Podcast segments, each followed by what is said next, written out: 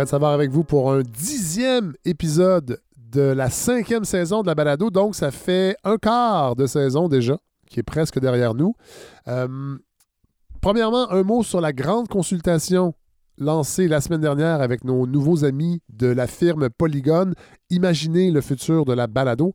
Donc, euh, c'est en cours. On a à peu près 120 personnes qui ont déjà euh, répondu au premier questionnaire. Si vous ne l'avez pas fait encore, c'est le temps.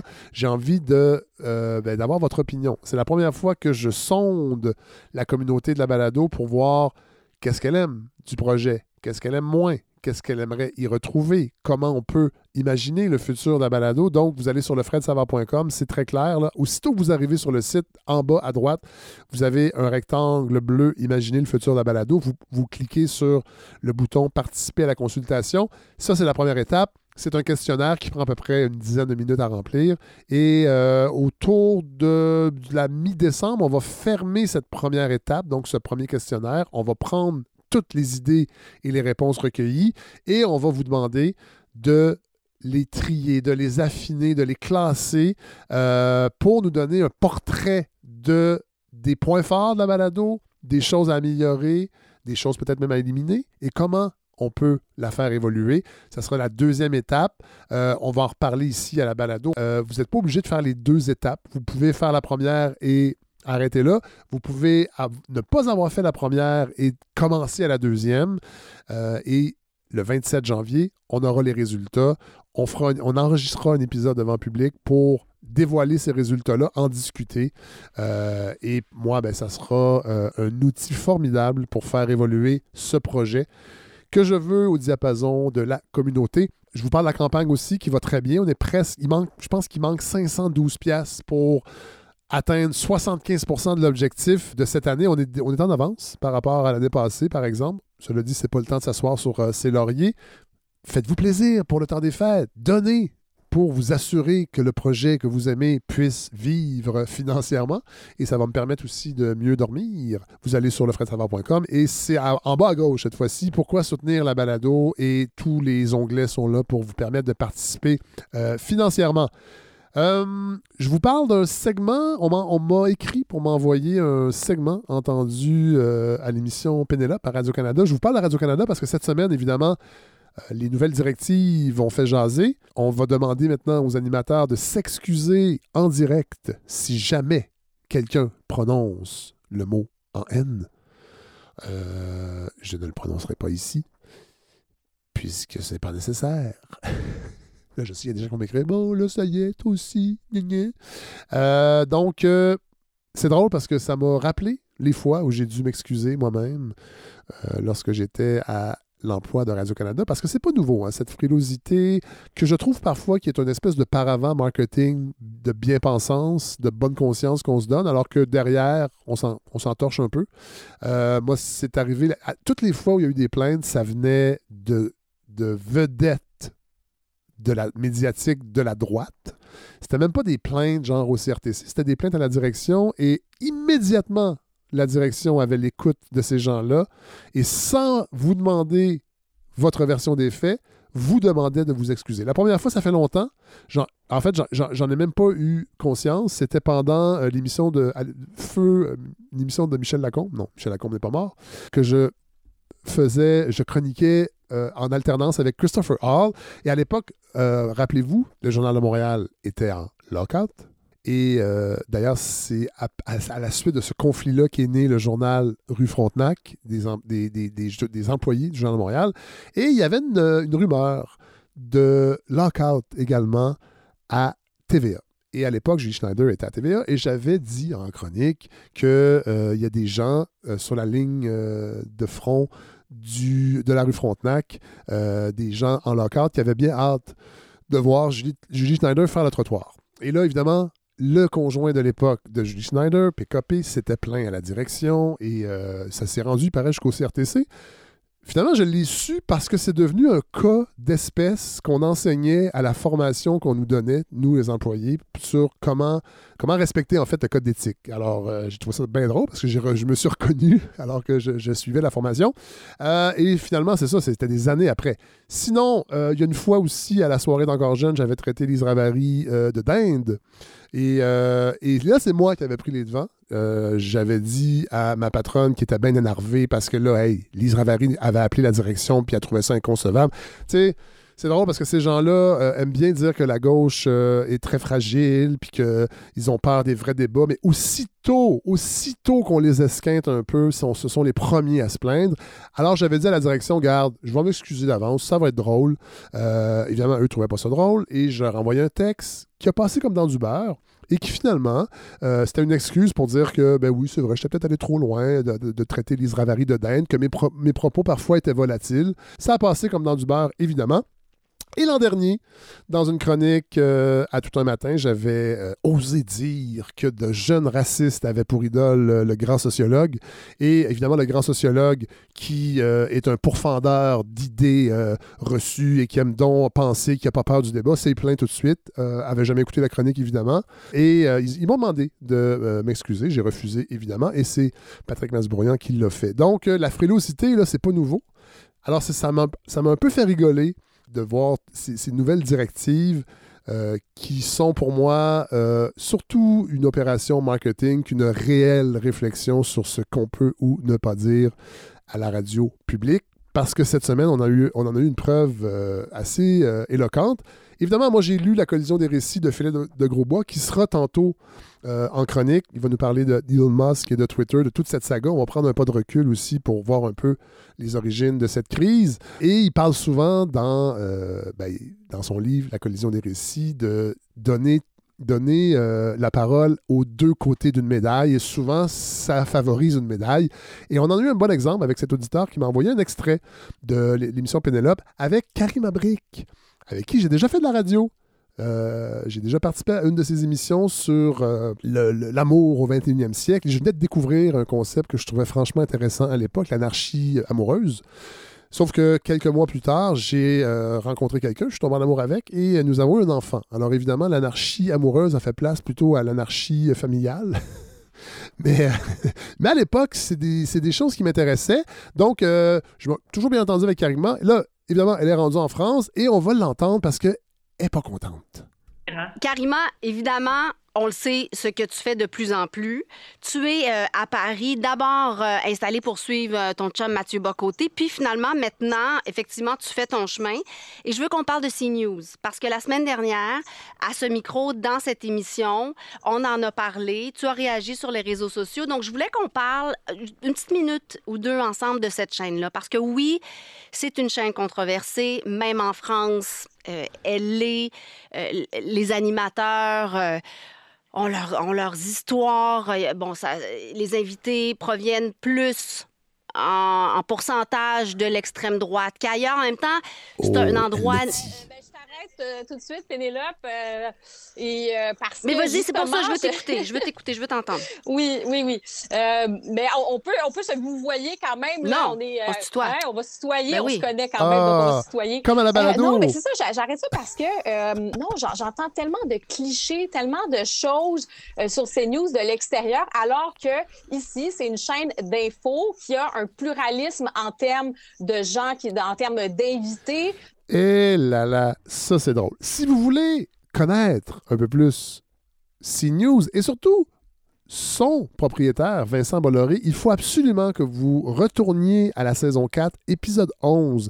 Allez écouter l'épisode de Mathieu Bellil qui, parle de, des ramifications de l'Empire Bolloré, qui est un milliardaire. Pour vrai, là, PKP a l'air d'un agneau comparé à Vincent Bolloré et c'est le propriétaire, entre autres, de ces news et de plusieurs maisons d'édition qui publient euh, Mathieu Bocoté en France. Tiens, tiens, il n'y a pas de hasard. Alors, euh, pour le pluralisme, je pense qu'on peut repasser. En même temps, c'est vrai, on peut dire que le Journal de Montréal est très euh, pluraliste dans ses chroniques parce qu'il y, il y a 71 chroniqueurs de droite et il y a Laure Varidel. Alors, si c'est ça, le pluralisme, OK, j'accepte. Ça ne me dérange pas, moi, que les gens soient d'extrême droite. Évidemment, je n'adhère pas à ces propos-là.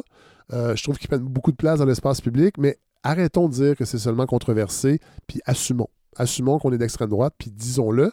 Euh, on, va, euh, on, va poursuivre parce que l'extrait, il y, a des belles pépites qui s'en viennent. Donc oui, vous faites certainement référence à Éric Zemmour qui a eu une émission, en fait, qui était éditorialiste sur une émission pendant un certain temps, donc qui était quand même très populaire, mais très certaines fois ses, propos étaient controversés, tout ça. Bon, encore une fois, Éric Zemmour ces propos ne sont pas controversés, ce sont des propos d'extrême droite. Euh, ça a été le plus grand promoteur du grand remplacement en France, de cette idée-là, de, cette théorie du complot du grand remplacement. Un discours anti-immigration extrêmement affirmé. Encore une fois, Mathieu, allez réécouter absolument euh, cet épisode 11 de la saison dernière, la saison 4, parce qu'il parle également d'Éric Zemmour. Il venait de se présenter à la présidentielle. Ça n'a pas fonctionné. Mais de dire qu'il est seulement controversé c'est vraiment une, une, fumisterie. J'ai choisi un épisode, euh, un extrait d'Éric Zemmour qui est très soft par rapport à ce qu'il dit habituellement à CNews, mais là, il était invité de son bon ami Mathieu Bock-Côté. C'est une volonté de d'imposer la religion woke à nos enfants et que nos petits garçons nos petites filles reviennent le soir à la maison en disant Maman, je ne sais pas si je suis une fille ou un garçon. Euh, c'est la volonté d'interdire aux garçons de jouer au foot dans la cour de récréation et interdire aux filles euh, de rester entre copines et de pouvoir parler comme ça c'est toujours fait ou de jouer à la marelle ou que sais-je. C'est ça qui veut être imposé à l'école par notre ministre et par la religion woke. si on empêche les petites filles de jouer à la marelle, je me demande bien dans quel monde on vit. On poursuit avec Karima qui euh, fait une belle défense de la nouvelle vedette de CNews, Laurence Ferrari. Vous avez des animateurs euh, ça aussi, c'est varié. Quand vous pensez à une euh, Laurence Ferrari, je vous dirais que c'est comme un peu, si on pense à, je sais pas, à Céline Galipo ou quoi que ce soit, ce sont des femmes, des, journalistes pertinentes, respectées dans le métier.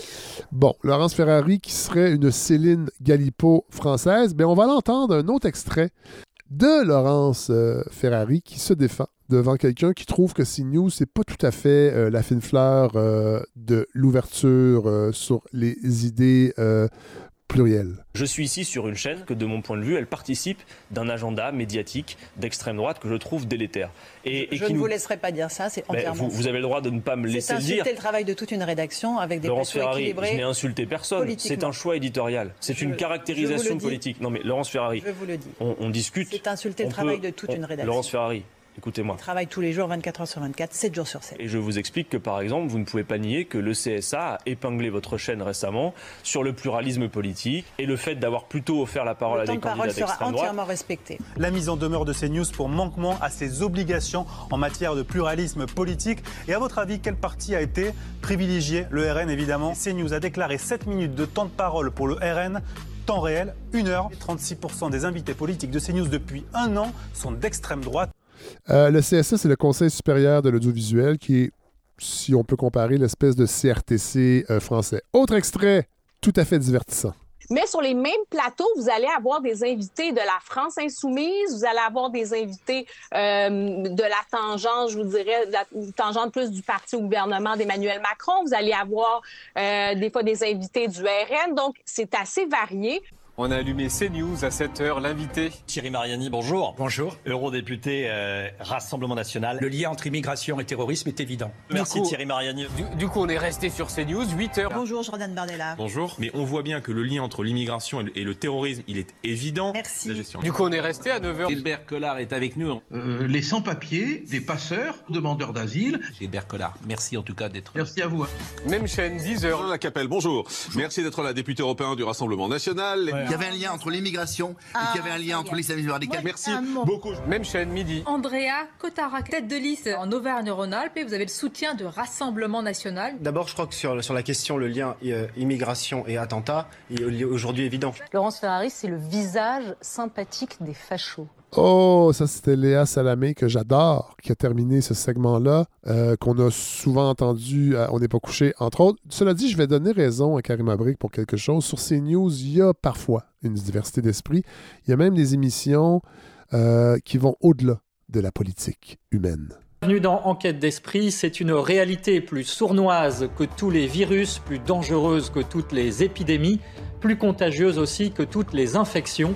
Mais elle est rarement évoquée et encore moins prise au sérieux. Cette réalité, ce sont les forces du mal sous toutes leurs manifestations. Elles étendent leur pouvoir dans toutes les sphères de la société, l'actualité le montre amplement, pour nous conduire au désespoir. Mais dans ce combat spirituel, nous avons un allié, l'archange Saint-Michel, dont c'était la fête ce 29 septembre. Ce grand pourfendeur du démon incarne la lutte du bien contre le mal et la victoire du bien. Il n'y a donc pas lieu de s'affoler. Alors voilà, s'il y a quelque chose que Radio-Canada pourrait faire, euh, oui, c'est faire attention aux mots en haine, mais peut-être aussi ne pas normaliser une chaîne comme CNews. Alors voilà, euh, gros épisode, je vous l'ai dit, tantôt il va y avoir Philippe de Grosbois, mais maintenant, tout de suite, on va rejoindre Godefroy Lorando qui nous offre une chronique euh, fouillée. C'est presque un travail d'enquête qu'il a fait, et malgré le fait que Godefroy, cette semaine, a été terrassé par la COVID, hey, bon épisode tout le monde.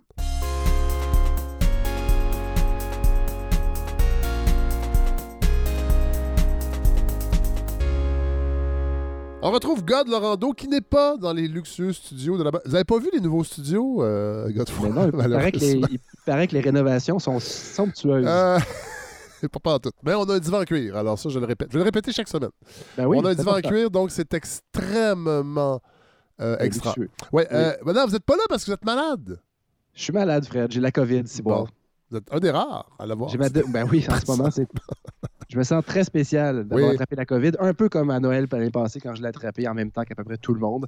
Mais cela dit, Euh, Godefroy, j'ai l'impression que la COVID que vous avez, elle est beaucoup moins grave parce qu'on n'en parle plus beaucoup. Euh, Exactement. euh, en santé publique et le docteur Boileau, on le voit moins. Il est Oui, la plongée sous-marine. Mais Fred, dans les CPE, là, on a reçu euh, des directives de la santé publique de Montréal Ah qui oui. nous ont envoyé pour la toute première fois depuis le début de la pandémie en 2020 euh, une directive dans laquelle on ne fait plus vraiment la différence entre, mettons, une sévère gastro ou, ou euh, donc très contagieuse, ou encore une infection pulmonaire sévère, qui a des atteintes sur la fièvre et tout ça. Il y en a beaucoup ces temps-ci. Ou encore la COVID, il y en a, il y en a énormément. On ne partira pas là-dessus, mais tout ça pour dire qu'il y a vraiment une. On a mis l'accent, enfin, pour moi, c'est un point tournant, je crois, dans, dans, dans cette pandémie, qui n'est pas terminée, évidemment, c'est que là, on, on- on ramène la COVID au même niveau que d'autres maladies respiratoires. Et donc, il n'y a plus vraiment. tu sais, c'est plus écrit dans le gros, le gros logigramme là, de OK, si vous avez tel symptôme, faites telle chose, allez passer un test. Ouais, il n'y a, ouais. plus- a la phrase allez passer un test. Ouais. Nulle part. Mais ça, c'est bon, ça? C'est pas bon? Mais ça, c'est pas bon? Ben, ça- je, je dirais Ben- que c'est quelque chose, c'est assumé. Ah oui. C'est assumé, c'est-à-dire, c'est pas si important que ça si tu la COVID, parce que là, on avait, on ne fait plus vraiment attention, mais on, va, on, on excluait encore, il n'y a pas si longtemps, des gens qui avaient la COVID, pouvaient manquer 10 jours de travail, Ah, 5 jours de travail. Si, on si c'est rendu plus important, mais qu'est-ce qu'on fait? Ben, on ramène ça au même niveau que d'autres maladies, puis en même temps, on rappelle qu'une personne malade ne devrait pas être au CPE, Non, voilà, ou voilà. ne devrait pas être au travail, Oui. COVID ou non. Puis Oui. Ça, ça j'avoue qu'il y a quelque chose là-dedans que je trouve logique. Mais je me rends compte que j'ai une fatigue par rapport à ça. Et c'est pour ça que je suis content que vous nous parliez de complètement autre chose dans votre chronique euh, aujourd'hui, complètement d'autre chose. Je vous parle, je- on va ouvrir Fred avec nos amis de l'Abitibi. Oui, parce que euh, on a des auditeurs partout. Oui. Et, euh, On a des a- informateurs. Oui, il y en a qui nous ont écrit pour nous dire Avez-vous vu ça passer? Et en fait, pas du tout. Même Thomas Gerbet ne l'a pas souligné. Eh. Euh, Fred, ça, ça- ça semble un peu absurde. En cette année 2022, où la fonderie Horn n'a peut-être jamais eu aussi mauvaise presse, Ouais. euh, ça a même. C'est ça a pas que même c'était eu un- bon avant, là, la presse. non, non, non, mais ça n'a jamais été aussi soutenu que cet été. Puis Ouais. on avait, des, on avait des résultats de recherche qui vraiment chiffraient à quel point le fait de vivre autour de la fonderie ouais. Horn augmentait vos chances de mourir d'un cancer. On, on s'entend. Évi- Évidemment, il y a des gens aussi qui vont toujours euh, avoir, le, le- le- le- si on veut, le, le, discours. curseur, le curseur un peu plus à droite, en Oui. un peu pro-activité économique, qui Ouais, vont ouais. dire, faites fermer euh, une compagnie aussi grosse, Ouais, ça va des, ça va avoir des, des conséquences bien plus graves que, 0,06 chance de plus d'avoir le cancer. Si tu perds ta job, tu deviens pauvre. euh, ça, ça, ça va te faire mourir de d'autres choses. Mais bref, Fred, la fonderie Horn a reçu un prix Ah! remis, remis par la, euh, la Chambre de commerce industriel de Rouen-Noranda. Euh, c'est un grand gala annuel, Fred. On n'a pas encore été invité là-bas. Non! C'est le gala des extras. Donc, c'est le prix des extras. Ça existe depuis les années 80. Donc, c'est, euh, Et puis, ben, ils ont remis le prix engagement communautaire à, à la fonderie. Mais c'est belle. Il n'y a pas juste du négatif, donc, dans tout Hey, ça. ouais, Alors, trop, trop facile, Fred. Hein? On pourrait tellement dire, allons-y pour une petite facile. Alors, bien sûr, c'est un engagement de tous les instants, Oui. Fred. Entrer dans les poumons d'une communauté et d'augmenter leurs chances de les faire mourir. Euh, mais c'était pas ça l'idée. Je ne voulais pas y aller avec la facilité. Je me suis dit, Fred va faire ça. Fred pourra souligner à quel point c'est absurde. Je me suis dit, c'est quoi ce prix de tabarouette? En fait, j'ai tendu la main, euh, comme, comme le veut. On en a parlé ici. On essaie d'ouvrir le dialogue. Oui. Fred, le président de la Chambre de commerce, m'a rappelé. Mais voyons! Il m'a rappelé, et plus que ça, c'est un auditeur, Fred. Ben Monsieur non. David Lecourt, président de la Chambre de commerce industrielle de Rouen, est un auditeur de la balado.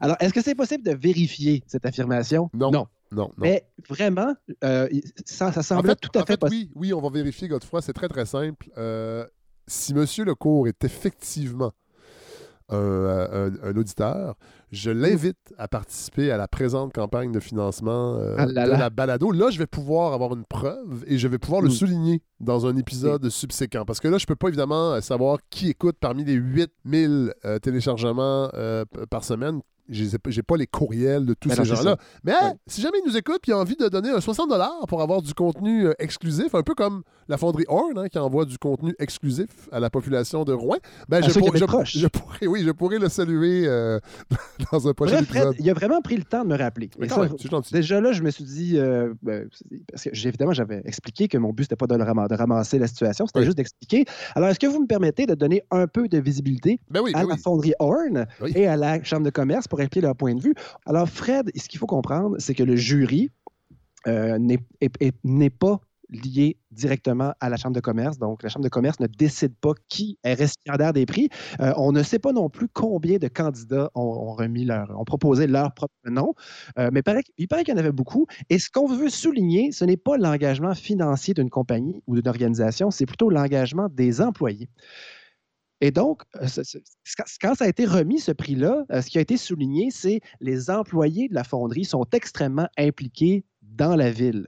Et lui, ce qu'il me disait, je, trouvais ça intéressant, ça rajoutait une petite couche de, en tout cas, de, de- vie humaine à tout ça. Les employés de la fonderie Horn, en tout cas, il y en a peut-être plusieurs en ce moment qui passent un peu un mauvais quart d'heure dans leur soi-même intérieur en sachant qu'ils sont au cœur de cette controverse-là, puis que c'est leur gagne-pain, euh, et qu'ils se font parfois invectiver, tout simplement, par des gens qui ne savent pas ce que c'est que de travailler dans une entreprise comme celle-là. C'était ça un peu qui avait été mis de l'avant. C'était Ouais. on peut reconnaître l'effort individuel de ces gens-là. Après ça, évidemment que la, la fonderie va reprendre ça, puis se- Ouais, oui. en profiter pour travailler son image.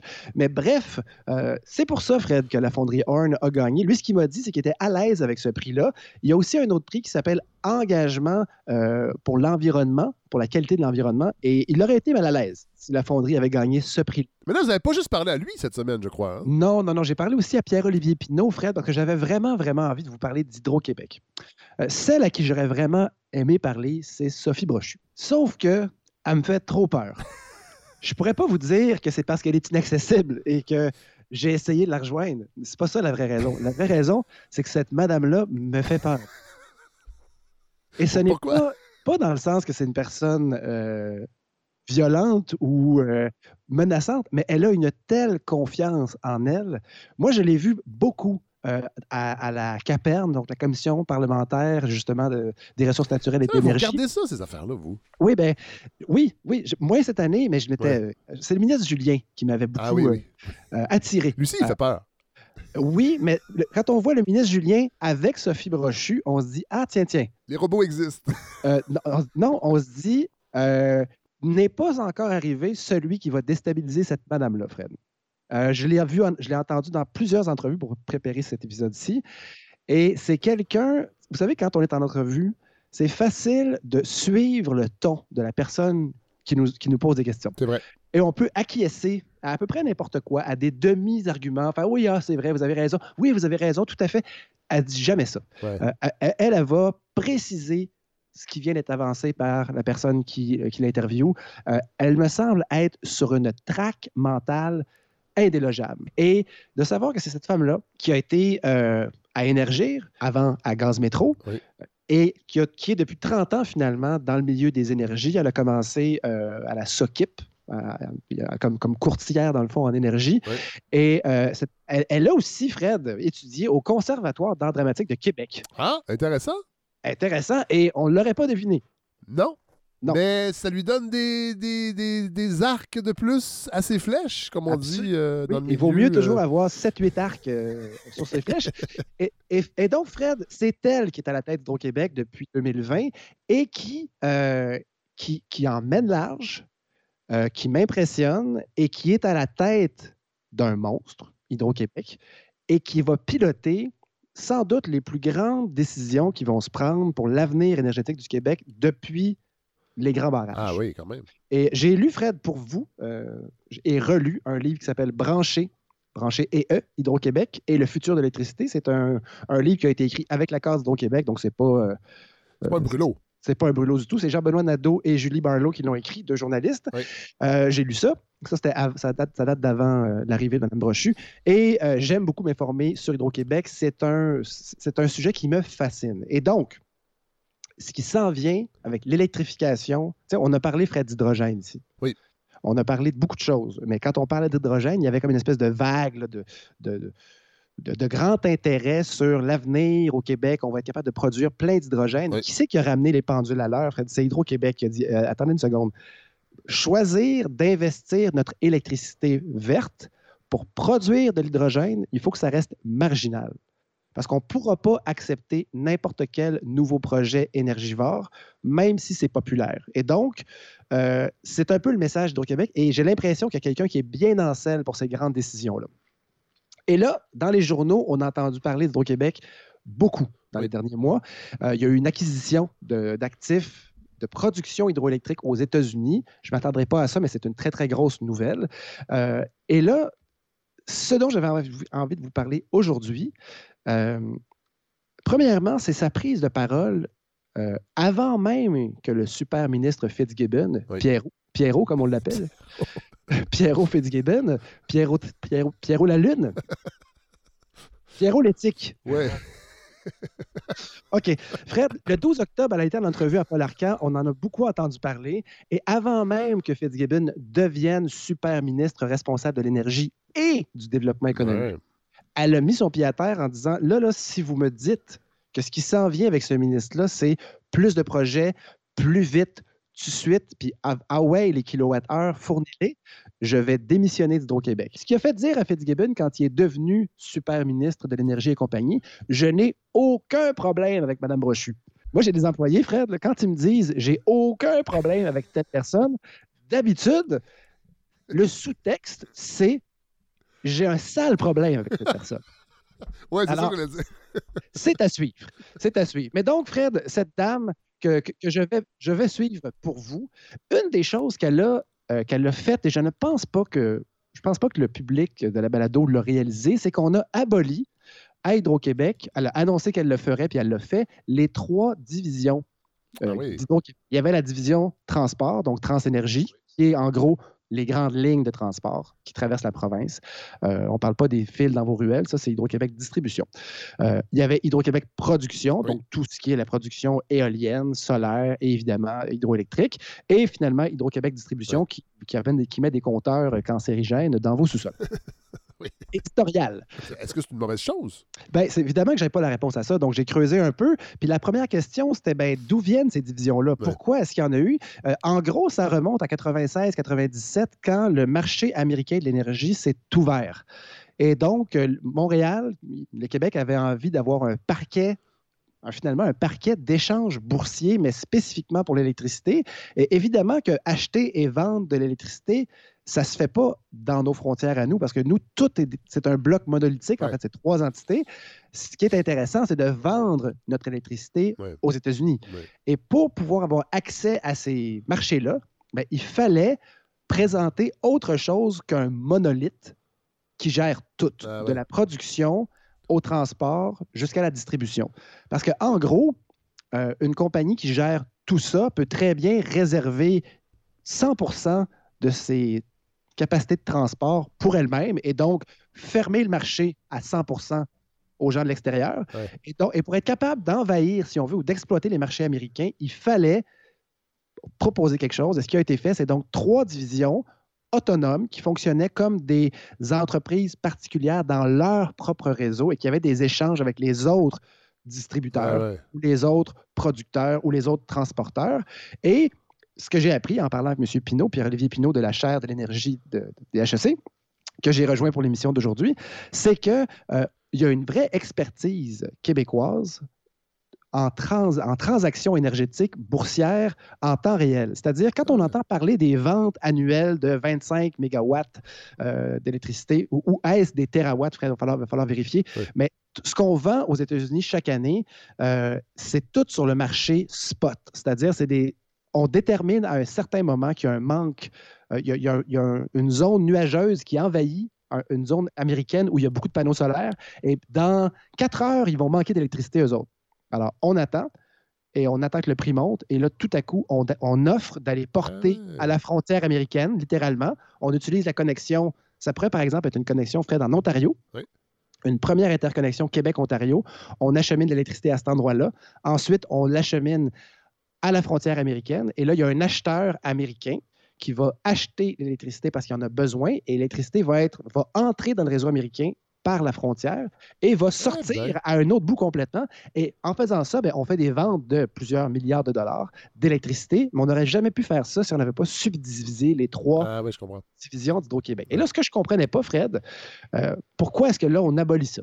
Et la principale raison, c'est une vision un peu... euh, c'est une image que Sophie Brochu met de l'avant, c'est-à-dire une hydro, et non pas euh, trois sous-sections. Euh, c'est intéressant pour les gens qui travaillent chez Hydro, donc pas pour vous et moi, Fred, jusqu'ici. Euh, ça veut dire que si tu rentres dans une section d'Hydro, tu peux très bien te ramasser ailleurs, alors qu'avant, c'était un peu des silos. Il y a des économies d'échelle aussi. Donc, le- les, les Québécois pourraient économiser de l'argent en ayant moins de PDG pour chacune des sections. Euh, J'ai lu ce que l'IRIS avait à dire là-dessus, et alors que je me serais attendu à ce qu'il parle de dépossession, comme c'est souvent le cas avec l'IRIS, euh, dans ce cas-ci, ce qu'on disait, c'est plutôt, ben, il va falloir surveiller parce que, euh, a priori, on dirait que ça ne va rien coûter de plus aux Québécois, puis il n'y a rien de menaçant. Moi, ce que je ne comprenais pas, Fred, c'est qu'est-ce que ça change, Ouais, finalement? ben oui, c'est ça. Et donc, ce que lui dit, M. Pinault, c'est que c'est un peu particulier. là. Pour, un, pour n'importe quelle personne qui veut dealer avec Hydro-Québec, ben, de faire affaire avec une, une division, c'était plus simple.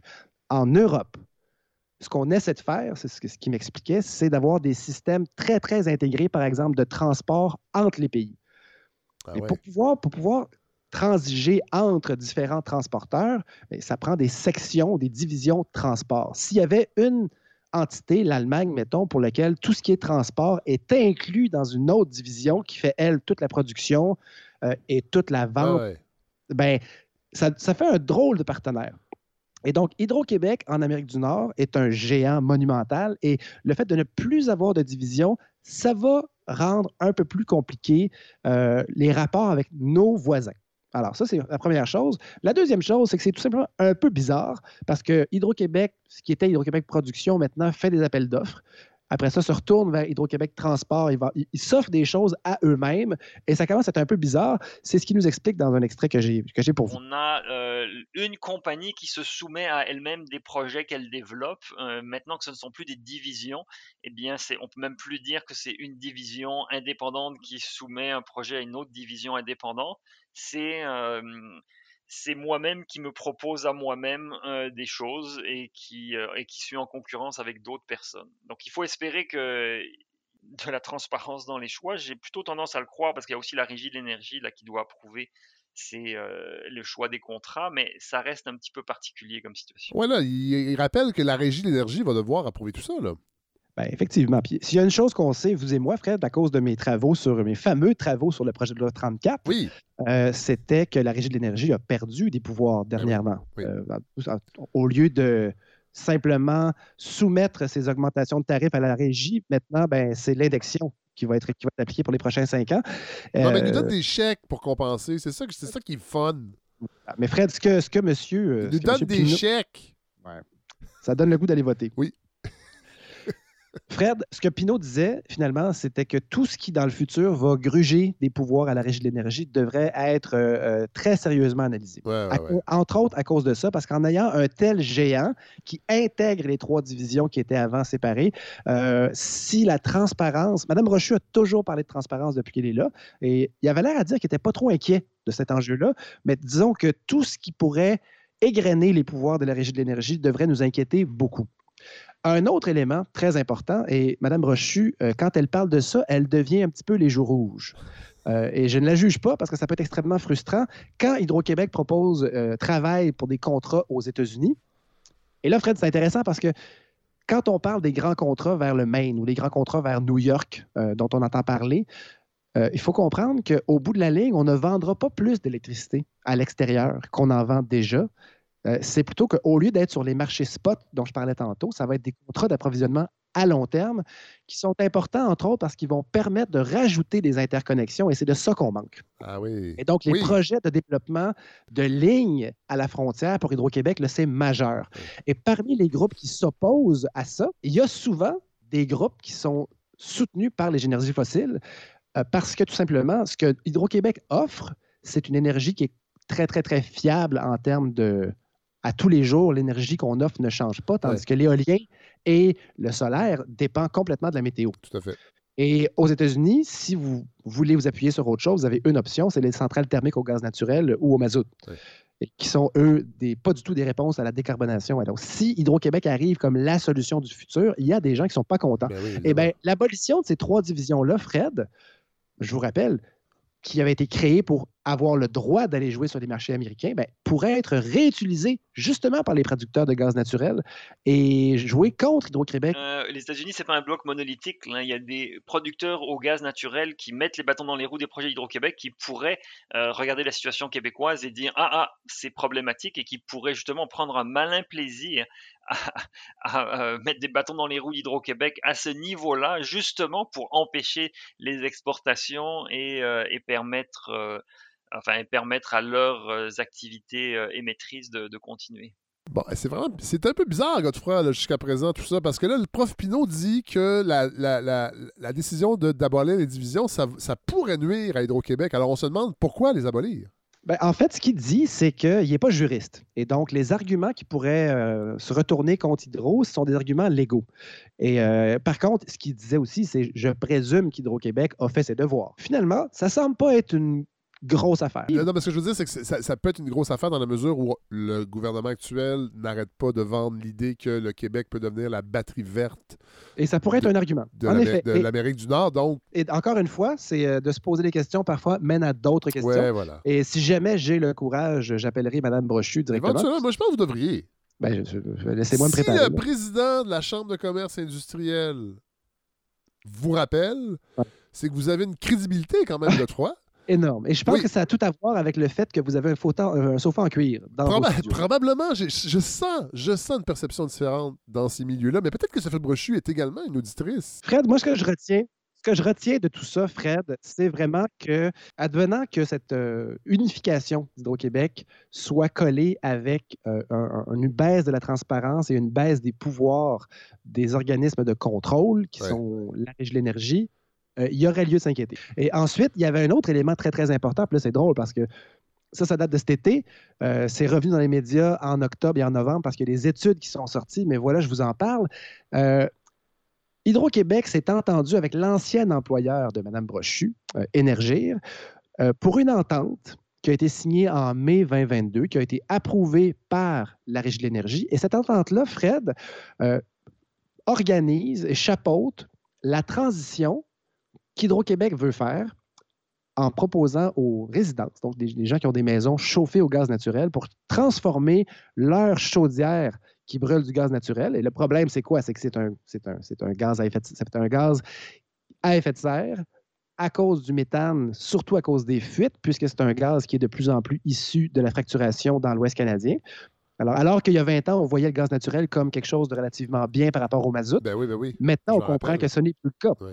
Et donc, on veut faire l'électrification directe. Quand on parlait, Fred, de, de- de l'hydrogène, ben, une des choses qu'on a, qu'on a compris, c'est que penser à intégrer, par exemple, de l'hydrogène dans le gaz naturel pour diminuer l'empreinte carbone du gaz naturel, c'est une idée ridicule. L'idéal, c'est l'électrification directe. Et donc, électrifier directement des maisons, ça veut dire enlever des chaudières, des chaufferettes, des fournaises à gaz, puis les remplacer par des fournaises électriques. Mais ça ajoute un gros, gros problème pendant les pointes hivernales, c'est-à-dire que toute cette demande électrique, cette puissance demandée, va faire que Hydro-Québec va atteindre ses limites. Et là, il faut trouver une façon de déplacer la pointe ou de réduire la pointe. Puis ce que cette entente-là fait, c'est qu'on garde un approvisionnement dans ces maisons-là en gaz naturel. Et ce qu'on installe, c'est une fournaise biénergie. C'est-à-dire que quand, la, quand on arrive dans une période de pointe où on sait que l'électricité, la puissance en mégawatts va être un problème, mais là, on démarre des petits brûleurs dans chacune de ces fournaises-là et on, on, passe au chauffage au gaz. Et ça permet de survivre électriquement parlant. Et ça permet aussi, économiquement parlant, selon certains, à énergir de survivre. Parce que ça, crée, ça Ah. crée une entente pour assurer à l'avenir des revenus minimaux à énergir, alors que tu as des personnes qui disent non, non, non, non, on devrait sortir du gaz naturel, point final. Vous savez Et- qui est le, directeur général, président d'Énergie? Non, est-ce que c'est monsieur, monsieur Le- Lecourt de la. Non, c'est Éric Lafrance. Qui, D'accord, parlez-moi de lui. qui, lui, est un auditeur de la balado. Et Bon, un bon. donateur parce qu'il m'écrit souvent. Euh, alors peut-être qu'il y aura quelque chose à dire. Je- ne vous étonnez pas, Godefroy, de recevoir un courriel euh, la semaine Ben, je, pense prochaine. qu'il va, je pense qu'il va être d'accord, Ben, qui est à- ultra sympathique. Comme Euh, d'habitude, oui. Fred, je Oui. suis ouvert à la Ben oui, discussion. ben C'est- oui. c'est- c'est- c'est ma- c'est mon, le- mon pain et mon beurre. On est dans le dialogue. Oui, et on essaie. Et Oui. ce qui est intéressant, c'est qu'il y a beaucoup de gens qui se sont opposés à cette entente-là parce que ben, on ne sort pas du gaz naturel. Ouais. Et en plus, Hydro-Québec s'engage, c'est ça l'entente, à verser 500 millions de dollars à Énergir pour les compenser pour cette perte de clientèle. Ah ouais. Et ça, ça va être absorbé par Hydro-Québec Fait qu'on va payer. par des hausses de tarifs. Ben oui, voilà. Et là, Qui ne seront pas soumises à la régie de l'énergie et qui seront simplement indexées. euh, oui, en effet, Oui. progressivement. C'est bien. Tout ça est bien pensé. Ben, c'est tout ça a beaucoup de ramifications. Oui. Et donc, bien malin celui qui a l'impression d'avoir fait le tour de la question. Mais ce qui est intéressant là-dedans, c'est que c'est une entente qui est contestée, notamment par des groupes écologiques, mais Oui. pas juste ça. Il y a aussi des groupes de, co- de consommateurs d'électricité industrielle qui se sont opposés à cette entente-là. Euh, ça me semblait un peu étonnant. Et, et la grande raison, c'est finalement que ça va faire un choc tarifaire et que ben, l'électricité va être vendue plus cher à cause de ça, à cause de ce Ah ben 500 oui. millions. Et il y a une étude, Fred, qui est sortie euh, il y a quelques, quelques semaines, il n'y a pas longtemps. Et ça, c'était vraiment intéressant parce qu'on nous disait, c'est une étude d'éco-habitation qui est sortie dans les journaux et qui a été vraiment repris par tout le monde. Et je vous résume ça. Ben oui. C'est que le choix qu'Hydro-Québec a fait d'y aller pour des fournaises biénergie, c'est-à-dire électriques quasiment tout le temps, mais une coupe d'heures par année au gaz naturel, moyennant une entente de 500 millions avec Énergie, eh bien, ce qu'ils auraient pu choisir, c'est un autre système où l'électrification est totale. Et plutôt que de gérer la pointe en allumant des brûleurs, on utilise quelque chose de fantastique qui s'appelle le stockage de chaleur. Et là, on arrive dans un oh, on arrive dans quelque chose que je ne connaissais pas et qui est Fait que ça, ça, vous, ça, ça, ça vous a fait frétiller. ça, ça m'a fait frétiller. Puis en plus, ça rejoint de la connaissance. Absolument. Et ça m'a. Ça... On sait que d'accumuler de l'électricité dans des batteries, c'est pas si efficace. Ça demande beaucoup, beaucoup Ouais. de, de- de- de chimie complexe. Et euh, on- la, la performance s'améliore, mais il n'y a jamais personne qui a dit c'est une super idée d'accumuler sans arrêt beaucoup à travers des batteries. Et là, plutôt que d'accumuler de l'électricité, on accumule de la chaleur. Vous rappelez-vous, Pinot avait parlé d'un truc du genre, Fred, avec accumuler de la chaleur dans nos chauffe-eau. Oui. C'était de dire, on pourrait, euh, pour éviter la pointe, tout le monde qui prend sa douche à la même heure, ben, on pourrait augmenter la température des chauffe-eau au milieu de la nuit, quand personne n'a besoin d'électricité. Et ensuite, quand on a besoin, tout le monde ensemble, de chauffe-eau, de chaleur le matin, ben, nos chauffe-eau sont un peu plus chauds et on accumule la chaleur. Là, c'est autre chose. Là, c'est que au moment où personne n'a besoin de chauffer sa maison, parce qu'il fait très beau, euh, eh bien, ou que les gens ne sont pas dans la maison, on consomme de l'électricité, on produit de la chaleur et on emmagasine cette chaleur dans une espèce de frigidaire. Imaginez-vous comme format un réfrigérateur qui est plein de céramique ou de quelque chose de très lourd qui permet d'accumuler beaucoup de chaleur et qui est isolé au même titre qu'un frigidaire ou qu'un chauffe-eau. Et on peut faire monter ça à 500, 600, 700 degrés. Donc, c'est très, très, très, très chaud et ça accumule une grande quantité d'énergie, mais pas sous forme d'électricité, de chaleur. Et plus tard dans la journée, quand la période de pointe de demande électrique arrive, ben, plutôt que votre demande électrique soit au maximum, ben, on va puiser dans cette réserve de chaleur et on chauffe votre maison avec de la chaleur accumulée à un moment où Ah. l'électricité. Et donc, ce que l'étude disait, c'est si on avait choisi, par exemple, des technologies de stockage de la chaleur, ben, premièrement, ça coûte moins cher que ce qu'Hydro-Québec produit, euh, propose à travers les, chaudi- les chaudières biénergie, et on n'aurait pas à rester lié à un, un- un- un- un gaz à effet de serre comme le gaz naturel Ouais, ouais, ouais. Pour plusieurs années à travers une entente. Et donc, eux disent, et puis c'est ça qui a été repris partout, Hydro-Québec a choisi une entente qui n'est pas avantageuse. Et pourquoi est-ce qu'on a fait ça, Fred? C'est parce que Énergir est rendu un boulet pour la caisse de dépôt. Il y a des, il y a des financiers d'Énergir qui se sont retirés dans les derniers mois et dernières années. Et là, parmi les seuls qui soutiennent encore Énergir, il y aurait la caisse de dépôt. Évidemment, la caisse de dépôt, c'est notre argent. Ben oui, ben oui. Fred, un peu moins à vous et moi que d'autres personnes, mais quand même, on en a un peu dedans. J'en ai. Moi aussi, j'en ai. Mais tout ça pour dire que l'argument qui était avancé, c'est ben, on- c'est une entente qui sert finalement à sauver énergie. Ben oui, ben or, oui. or, M. Pinault, qu'en pensez-vous? Ben, lui, ce qu'il m'explique, c'est que toutes les technologies, Fred, de déplacement de la pointe, que ce soit ces chauffe-eau à lui dont il parlait, que ce soit nos batteries, de- nos, nos batteries de voitures électriques dans le futur qui pourraient servir d'accumulateurs d'électricité au moment où les pointes sont basses, pour ensuite chauffer notre maison, par exemple, avec nos batteries de char au moment où la pointe est au maximum, ou encore cette technologie qu'on ne connaissait pas de stockage de chaleur. Tout ça va être utile de toute façon. Et donc, l'entente énergir Hydro-Québec pas, n'exclut pas toutes ces bonnes idées-là, mais en plus, c'est une entente d'électrification qui va presque nous débarrasser du gaz naturel. Et il y a plusieurs arguments en faveur de cette entente-là, finalement. Ben, premièrement, ça coûterait encore plus cher à Hydro-Québec parce que l'électrification de ces bâtiments-là coûterait très très cher étant donné la nouvelle pointe qui serait ajoutée. Ça, ferait, ça mettrait Énergir en, position probablement de faillite financière. Et si on perdait les consommateurs résidentiels, eh bien, les coûts du gaz naturel euh, exploseraient pour les autres types de consommateurs. On aurait une révolte industrielle et commerciale euh, peut-être sans précédent. Et donc, on, crée, on créerait un, mini chaos dans le secteur de l'énergie, euh, alors qu'on peut l'éviter. Et qu'on peut l'éviter en plus avec une entente qui fait en sorte qu'on décarbonise, qu'on électrifie. Alors, véritablement, je ne comprends pas euh, l'acharnement et l'opposition de- de plusieurs acteurs contre cette entente-là, qui est probablement pas parfaite, mais euh, nous amène vraiment dans une bonne direction.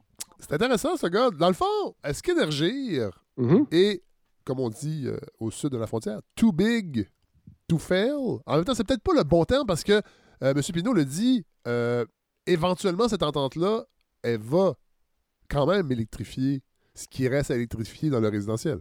Je pense qu'on parle de 96% d'électrification, Fred. Donc, c'est vraiment énorme. Puis C'est quelques heures par année, par maison, où on va utiliser du gaz naturel.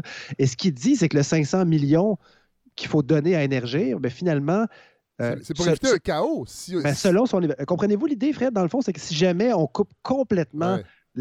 l'utilisation du gaz naturel dans les maisons, ben là, le- tout le réseau d'énergie devient euh, impossible à soutenir parce qu'il n'y a pas assez de clients. Et à cause de ça, il y a des endroits, euh, les fameux endroits impossibles à électrifier, comme des fonderies, comme des aciéries, euh, des endroits où on doit atteindre des chaleurs là, qui sont pratiquement impossibles à l'électricité. Mais là, ces gens-là doivent être, encore une fois, approvisionnés en gaz naturel. Puis si on perd un- tout un- toute une section, si on veut, du du réseau, ben, ça ne pourra plus fonctionner. On va devoir augmenter les prix. On parle d'un chaos, Fred. Ben oui. Et donc, ce qui était très intéressant, c'est que même si on a, on a parfois une propension à dire Ah, tiens, tiens, on est en train de nous en passer une petite vite, euh, Hydro-Québec a choisi quelque chose qui finalement va nous coûter un peu plus cher. C'est pas la meilleure situation. Euh, euh, l'é- L'étude dont je parlais, Fred, qui a été produite par Ecohabitation, a été contestée. Ce qu'on disait, c'est que avoir l'équivalent d'un gros frigidaire plein de céramique dans sa maison, ben, si tu as une maison euh, à Boisbriand de trois étages, c'est envisageable, mais si tu as un appartement, c'est un 3,5 ou un 4,5. Moi, il faudrait que j'enlève mon gros divan en cuir pour mettre ce, ce frigo en céramique dans. Voilà. Est-ce que, bon, ça, ça- à Est-ce cause que ça de vaut le coup? Je pense pas. Il faut, faut y penser, il faut réfléchir. Et puis, euh, c'est une. D'ailleurs, ce qu'il disait, c'est que cette technologie-là, elle est disponible déjà aujourd'hui et Hydro-Québec offre une subvention de 10 000 si vous avez envie de remplacer votre divan euh, en cuir par par cela. Ou peut-être même qu'il y aurait moyen, Fred, d'utiliser votre divan, votre divan en cuir comme accumulateur de chaleur. Ben, il, ben, il fait déjà, j'ai- quand, mes- quand les trois chats dorment sur le divan en cuir, je peux vous dire que ça accumule de la chaleur. C'est comme de la poésie, Fred, quand Oui. vous parlez. Puis finalement, je lui ai demandé, mais pourquoi les industriels consommateurs d'électricité, eux autres, s'opposent à ça? Puis lui, ce qu'il me disait, c'est, ben, en fait, à chaque fois qu'il y a à l'ombre, à chaque fois qu'il y a l'ombre d'une hausse tarifaire, eux autres vont s'opposer, tout Oui, simplement. oui, oui. Et donc, ils n'ont rien, ils n'ont aucun enjeu environnemental les intéresse, c'est vraiment juste une question de tarif. Et donc, peu importe la hausse de tarif, ils vont toujours s'opposer. Et ça donne une- un drôle d'accouplement, c'est-à-dire des, des groupes, des groupes environnementaux qui vont contester à la régie Conjointement avec. conjointement avec ces gens-là. Ouais, Exactement. ouais, mais donc, mais quand même, la régie, encore une fois, est un arbitre. Si jamais les arguments sont si bons que ça, si l'étude est vraiment valide, ben, la régie pourra toujours annuler, euh, intervenir a posteriori pour cette entente-là. Et donc, Fred, qu'est-ce que ça nous dit? Ben, ça nous dit qu'il faut tout simplement continuer à s'intéresser et réaliser à quel point le rôle d'Hydro-Québec, qui est une drôle d'entité absolument unique au monde, de laquelle on peut à la fois être fier et se méfier, un peu comme Mme Brochu. Oui. Et Fred, dans le devoir d'aujourd'hui, ça va me servir de conclusion. Euh, le discours d'inauguration de M. Legault, priorité, Fred, aux Français. Ah oui, ça c'est important. C'est très important. L'identité euh, et la peur, c'est très important. Ah oui, ça, ça Mais par contre, bien. il nomme, Fred, l'énergie Ah. comme enjeu euh, d'avenir. Et donc, de Donc, la construction de nouveaux barrages, j'aimerais ça réactiver. Et ça, Godefroy, vous allez, vous allez devoir suivre ça, là, parce qu'on pourrait reprendre la ronde Ouais. des. euh, oui, et avec nos amis des Premières Nations, ça va, ça va être bien intéressant. à Mais. Fred, s'il y a une personne qui a mis un peu les freins là-dessus, c'est Mme Brochu. Elle ne- elle n'est pas très emballée par l'idée de faire des nouveaux barrages. Ben non. elle, ce qui l'intéresse, c'est comment est-ce qu'on peut libérer des kilowattheures euh, à- au moindre coût possible. Et c'est pour ça d'ailleurs que sous sa gouverne, on a aboli récemment, ça a été euh, dans les nouvelles il n'y a pas si longtemps, ILO. En fait, on n'a pas aboli, on a euh, décapité euh, la personne qui était responsable de ce programme-là. C'est un programme, Fred, qui sert à utiliser une application pour dialoguer avec Hydro-Québec et se faire envoyer des petits défis sympathiques, comme par exemple, aujourd'hui, prends ta douche à l'eau froide. Ah, ben oui.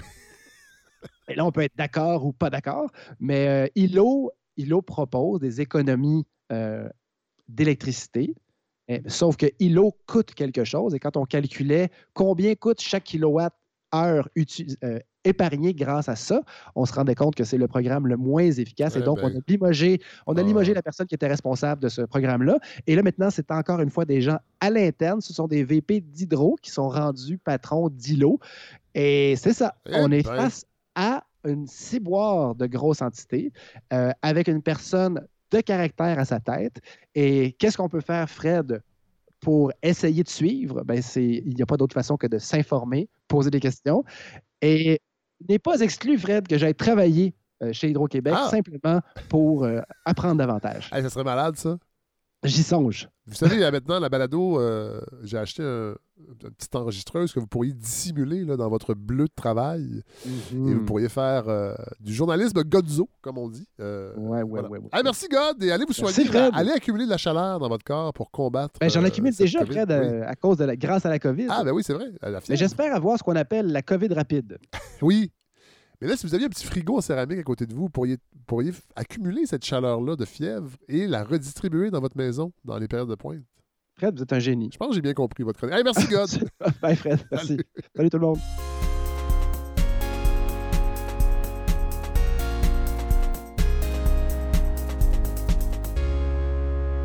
I think he he is a genius. I think Musk is a genius. Musk is a genius. I think Elon Musk is uh, a genius. Elon Musk is a genius. Elon Musk is a genius. He's brilliant. We all agree with that.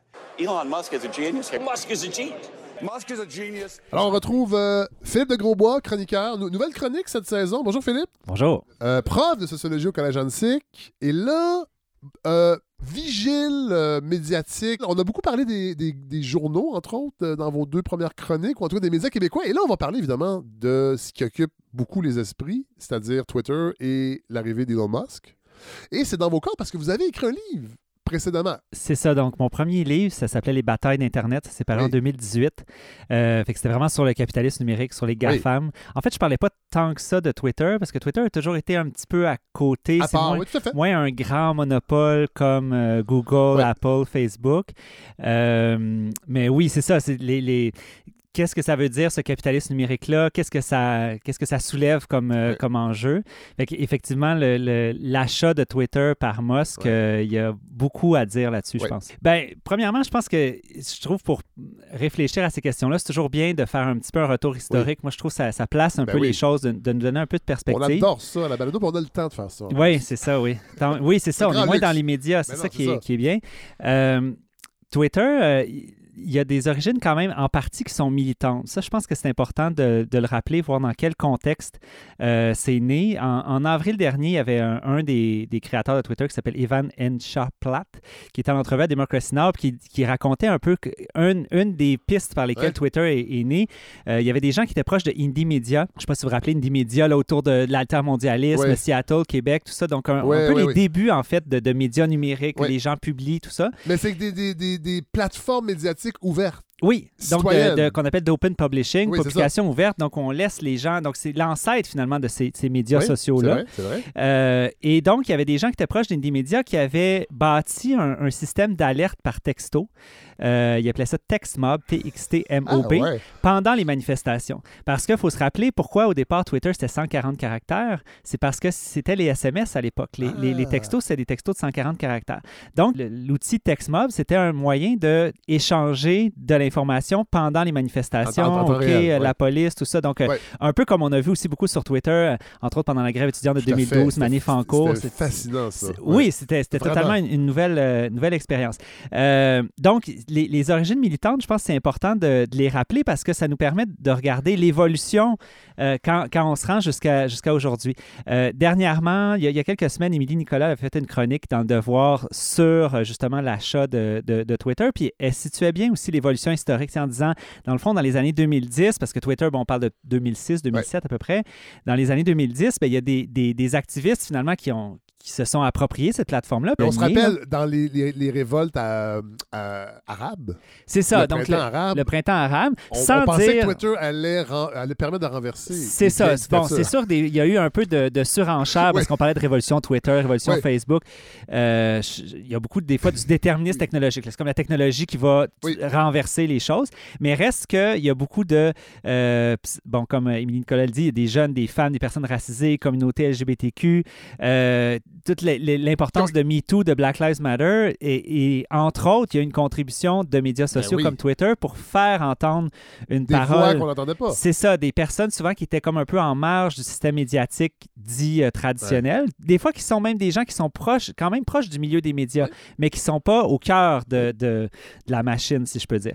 Puis là, ben, au fur et à mesure que les années 2010 euh, progressent, avancent, ben, c'est comme si on est passé d'un outil de contestation du pouvoir à un lieu qui a été investi graduellement par le pouvoir, par des agences de relations publiques, par les, les attachés Les de presse, par les, les élus, politiciens, les politiciennes. Le Donc, staff des élus. c'est ça, c'est c'est devenu comme un des endroits où il fallait être pour avoir un certain euh, contrôle de la communication, contrôle du message. C'est un peu, un- un- ça reste un lieu relativement niché. Twitter, c'est pas un, Oui. un énorme pas média Facebook, social là. comme Facebook Non. qui est à 2 ou 3 milliards d'usagers. Donc, c'est un, c'est un, c'est un- C'est assez niché, quand même. lieu, c'est ça, niché, mais en même temps, c'est- les compte. gens qui sont là sont relativement bien placés Ouais. dans, dans l'espace médiatico-politique, on va dire.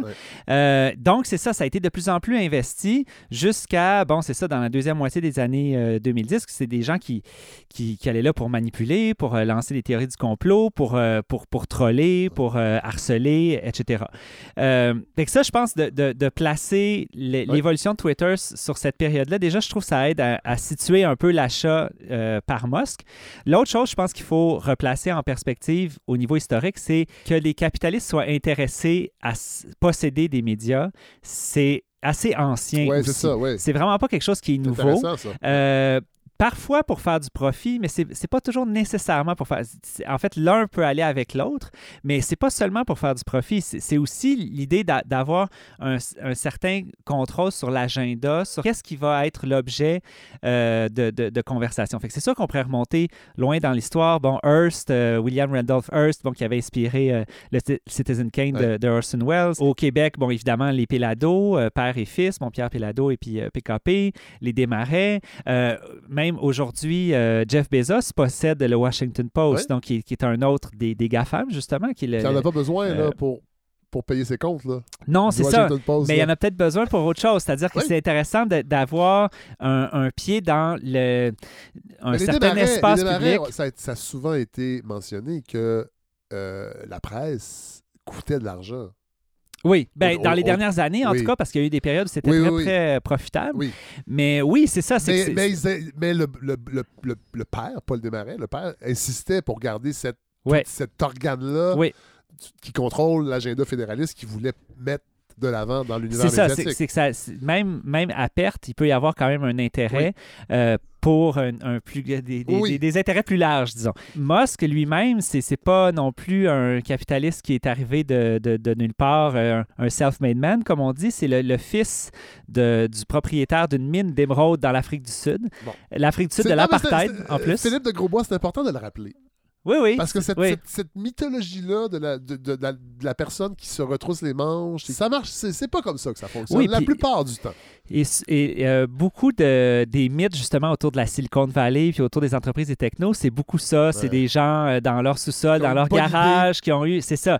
Ça arrive, c'est Ouais. arrivé, mais souvent, c'est une bonne idée avec l'aide de papa-maman qui peuvent investir un 200, 300, 500 000 dollars pour euh, partir le. Puis quand t'as pas à travailler dans des job-ins, t'as le temps de D'avoir passer du des temps idées. dans ton garage pour Oui. avoir des idées. oui, exactement.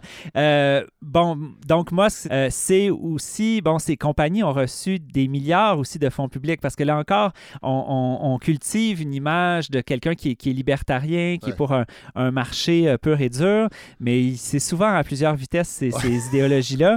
Euh, donc, que ce soit des prêts, des subventions, des crédits d'impôt pour, pour SpaceX, pour Te- Tesla. Pour Starlink? Euh, euh, aussi, ben, même encore aujourd'hui, le, le- le branchement, le, le fameux Internet branché partout au, Québec, Québec.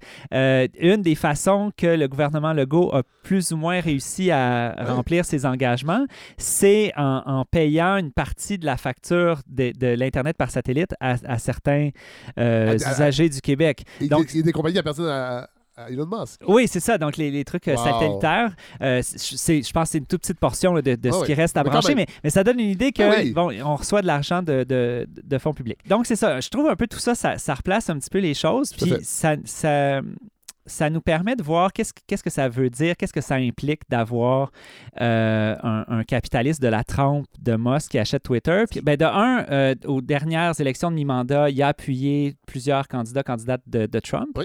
euh, Musk. Donc, déjà, on voit une certaine sympathie. Puis, l'autre chose, bon, je parlais de la, de la vérité, puis comment il y, a un, il y a un rapport à la vérité qui est extrêmement élastique, puis même complètement désinvolte, là, qu'on on s'en, on s'en fout un peu.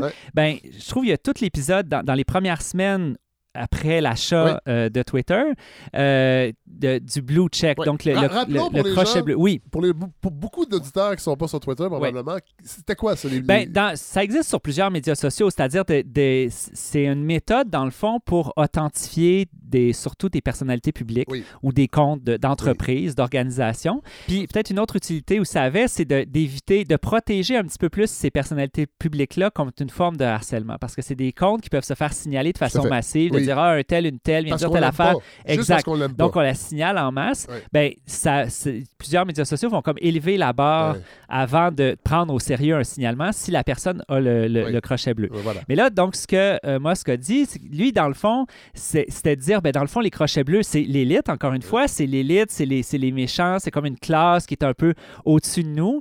Mais moi, je vais, là, je, je cite Musk, on va dire, là, je, je- je- vais démocratiser Ouais, je vais ça. le rendre accessible je vais rendre ça monde. accessible à tout le monde. Ça va être 8 par mois. Là, vous allez pouvoir avoir votre crochet bleu. Puis, euh, il y avait toute une idée, parce que finalement, ça a été abandonné parce que ça a été une catastrophe, mais il y avait l'idée aussi que euh, vous allez être comme un peu sur la voie rapide, la, la sélection des algorithmes. Donc, vos, vos réponses à des tweets, si vous n'avez pas de crochet bleu, elles vont se retrouver complètement dans le fond de la cale. Donc, finalement, personne ne va vous Fait voir. que les gros vont rester gros. Donc, c'est ça. Si vous payez 8 par mois, ben là, vous êtes comme un peu le, le- le- le VIP. Fait que finalement, le- son idée, c'était de transformer quelque chose qui permettait d'authentifier un minimum le contenu qui nous est présenté à un marqueur de statut social, finalement, à quelque chose qui est de dire, ben regardez, moi, je, suis- je suis... Et puis, ben ça a été euh, une catastrophe totale, parce que là, tout d'un coup, il y a plein de gens qui se sont mis à s'acheter des comptes de lui-même, de Musk, euh, de parodiant lui, euh, avec les crochets bleus, de comptes de, de- de grandes entreprises. Des- je- Lockheed Martin? Oui, c'est ça. Lockheed Martin un, un, qui fait du matériel militaire. Euh, Il y a quelqu'un qui, qui, a donc acheté le crochet bleu du compte Lockheed Martin. C'est ça. Tu fais juste changer un petit peu. Je pense qu'il avait appelé Lockheed Martini, oui. juste pour, pour, parce que le compte devait oui. déjà exister. Oui. Donc, ils ont juste modifié un petit peu pour avoir un autre compte. Et là, ils ont annoncé... Ils vont chercher le logo, tout ça. Ils ont annoncé qu'elle allait arrêter la vente d'armes à l'Arabie Saoudite. Parce que la fait... guerre, c'est mal. Il y en a plein. C'était absolument. En tout cas, c'était un plaisir. Vraiment, euh, puis, puis c'est. En fait, c'est. Moi, j'ai trouvé ça. Euh, j'ai trouvé ça très amusant de voir ça. Puis à la limite, même émouvant parce que c'est tout le, le, charme de Twitter. Alors qu'on se demandait si ça allait continuer à, à vivre. C'est la communauté. Oui, puis c'est l'idée que, que les, les, gens sont capables d'aller au-delà des relations publiques, d'aller ouais. au-delà du, du, message formaté. Ouais. Euh, donc, c'est ça. Puis Lockheed Martin a perdu des milliards en bourse. Bon, j'imagine qu'ils les ont récupérés euh, après. Donc, ces parodies-là ont été quand même très coûteuses. Puis il faut se rappeler que les annonceurs, les publicitaires, les grandes entreprises, c'est les véritables clients de Twitter. Fait que les, Musk a fait preuve d'une désinvolture ouais. assez grande à l'égard de ses propres clients, de ses propres bailleurs de fonds. En fait, ce que je trouve que cet épisode-là, ce que c'est venu montrer, c'est comment rapidement les choses peuvent dégringoler à partir du moment où cette authentification-là, elle est complètement dérégulée. Parce que là, sur ce point-là, Musk, oui, on peut dire c'est un libertarien parce que c'est vraiment le critère de l'argent, le oui. critère du 8 par mois oui. qui devient le seul critère d'authenticité, je le dis entre guillemets. Bien, on voit vite comment les choses se mettent à déraper, puis finalement, on, on peut à peu près se fier à rien. La main euh, visible du marché, des fois, là. Oui, c'est ça. Ça fait des gros majeurs. C'est ça. Et puis, ben, le, donc ça, c'est un cas particulier, mais c'est qu'on voit aussi dans, dans l'idée de Musk, parce qu'il disait aussi, ben, je vais, euh, à, grâce à mon arrivée sur Twitter, ben, comme propriétaire de Twitter, je vais démocratiser le journaliste. Donc, je vais donner à tout le monde une voix. Puis encore une fois, c'est un, un, mépris d'une certaine image des élites qui sont, là, dans ce cas-ci, on parle des journalistes. Oui. Donc, les, les journalistes seraient l'élite. Là, ça va être le journaliste citoyen. Oui. Euh, mais en fait, des, des médias citoyen. Je me souviens de Nathan Robinson, qui est à Current Affairs, qui fait un très bon média indépendant aux États-Unis, qui disait comme s'il vous plaît, Monsieur Musk, arrêtez de nous aider là, parce que ça, ça, nous nuit complètement. parce que de dire ben, je vais démocratiser le journalisme, ce que ça voulait dire en réalité, c'est de laisser la porte ouverte à absolument n'importe qui à et n'importe quoi. Oui. Exact. Dont les discours d'extrême droite. L'autre chose aussi, je trouve, qui est assez euh, révélatrice dans les dernières semaines, c'est toute, toute, la question de la liberté d'expression. Ouais, Donc, toute l'incohérence dans ce, dans ce discours-là. Euh, parce que là aussi, Musk, c'est quelqu'un qui, beaucoup, là, qui a beaucoup adhéré dans le discours euh, anti-woke, que, finalement, il y, a, des gens qui contrôlent. Puis c'est un peu ça son, son objectif. Là, quand, quand, il a acheté Twitter, quand ça s'est euh, finalisé, il a, il, tweeté quelque chose comme The bird is now freed. Donc, de dire, ben, finalement, là, là enfin, c'est la liberté. C'est un discours qui, qui qui est très dans l'air du temps, de, oui. de, dire, ben voilà, les, les, les woke euh, contrôlent, tout, tout, ça. Puis, puis, en fait, ce que... C'est insidieux, hein, parce qu'ils sont pas au oui. pouvoir. Non, c'est ça. Les, mais là aussi, ben, en fait, les, les, grands journaux sont possédés par des gens plutôt à droite, mais quand même, les woke seraient partout. Oui, c'est ben, un discours assez complotiste, ben oui, en fait. C'est comme une thèse complotiste, mais qui passe. Oui. Les thèses complotistes, c'est euh, la puce dans les vaccins, oui. c'est des trucs comme ça. Mais l'idée qu'il y, y, a des woke qui, qui sont dans toutes les institutions, qui sont, qui sont au gouvernement, qui sont dans les écoles, qui sont dans les médias, et qui, de, de façon un peu euh, sournoise et souterraine, changent la nature du discours. Donc, donc Twitter était, semble-t-il, woke ouais. avant que, que Musk l'achète ouais. finalement. Puis ça, je veux dire, oui, il y a, y a de l'espace pour des voix marginales, ben peut-être oui. plus qu'ailleurs, mais ça reste, même avant, c'était une très grande entreprise. Puis de réussir à avoir un minimum de modération des discours, euh, de, de, de euh, bon, que, que, Trump soit éjecté, euh, ça a tout pris. C'est après, je si je ne me trompe pas, c'est après l'attaque sur le Capitole oui. que finalement, ils ont dit Ouais, OK, oui. peut-être que c'est comme un pyromane, oui. ce monsieur-là. Mais en fait, ce que je trouve intéressant, c'est que le, le, la façon dont Musk euh, utilise ces arguments-là de la liberté d'expression, c'est comme si ça, ça pousse à son aboutissement logique ce, ce discours-là. C'est-à-dire oui. que vouloir dialoguer avec tout le monde, vouloir avoir un libre marché des idées, ou vouloir avoir pas. une conversation démocratique euh, avec tout le monde, mais dans les faits, ce que ça, quand on va au bout de ça, même oui. si les gens qui ont cet argument-là ne voient pas nécessairement l'horizon, mais l'horizon de ça, c'est d'accueillir euh, des fascistes, des Totalement. haters, des, oui. des harceleurs euh, des trolls, des agresseurs, des bullies. On ne peut pas dialoguer avec ces gens-là. C'est ben, ça. C'est comme que- jouer aux échecs avec un pigeon.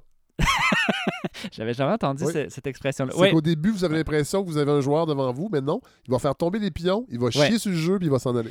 Exact. Bon, c'est exactement ça. Fait que c'est- fait qu'on voit, je trouve que Excusez ça, le- ça le- révèle bien. les termes Ça- mais c'est un, c'est un podcast libre. Oui, ici, voilà. là.